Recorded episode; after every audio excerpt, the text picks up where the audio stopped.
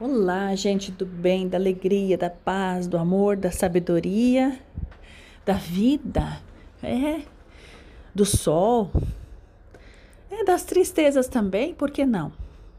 Graças à tristeza, né? Nós já falamos sobre isso, graças às tristezas nós sabemos o que é alegria. Graças à falta, quando a gente sente falta de algo, a gente vai procurar aquilo que a gente precisa. A gente só não sabia disso. É, a gente só não sabia disso.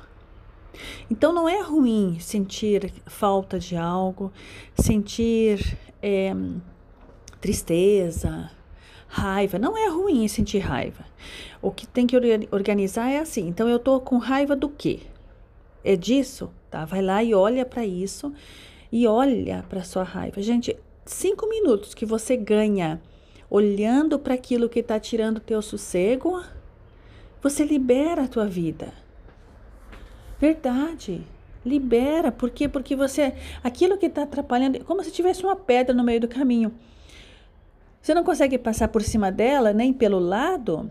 Tira ela. Ah, não, é mais fácil passar pelo lado. Passa pelo lado. Ah, não, é mais fácil é, pular. Pula.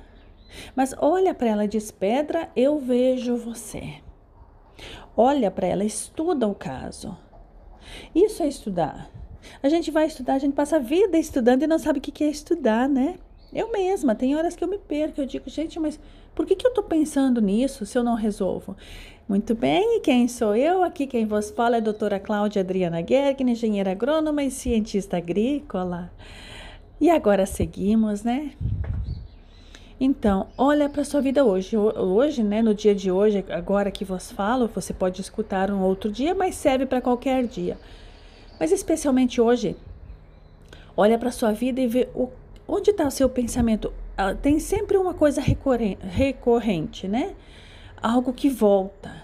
É, tem algumas coisas assim que a gente que é, precisa olhar, precisa enxergar nem sempre a gente está pronto para olhar. Então, se você estiver pronto para olhar aquilo que te tira o sono, escreve.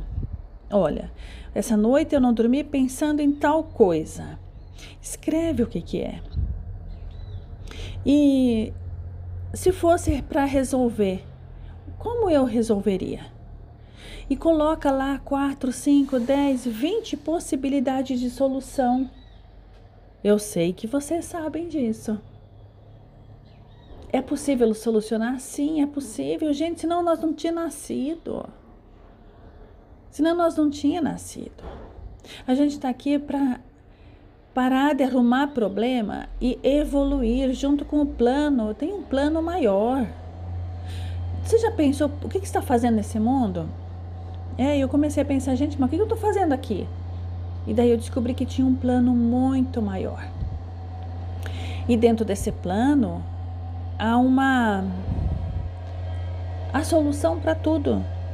O importante é dizer: eu me disponho a ir além daquilo que eu fui até ontem.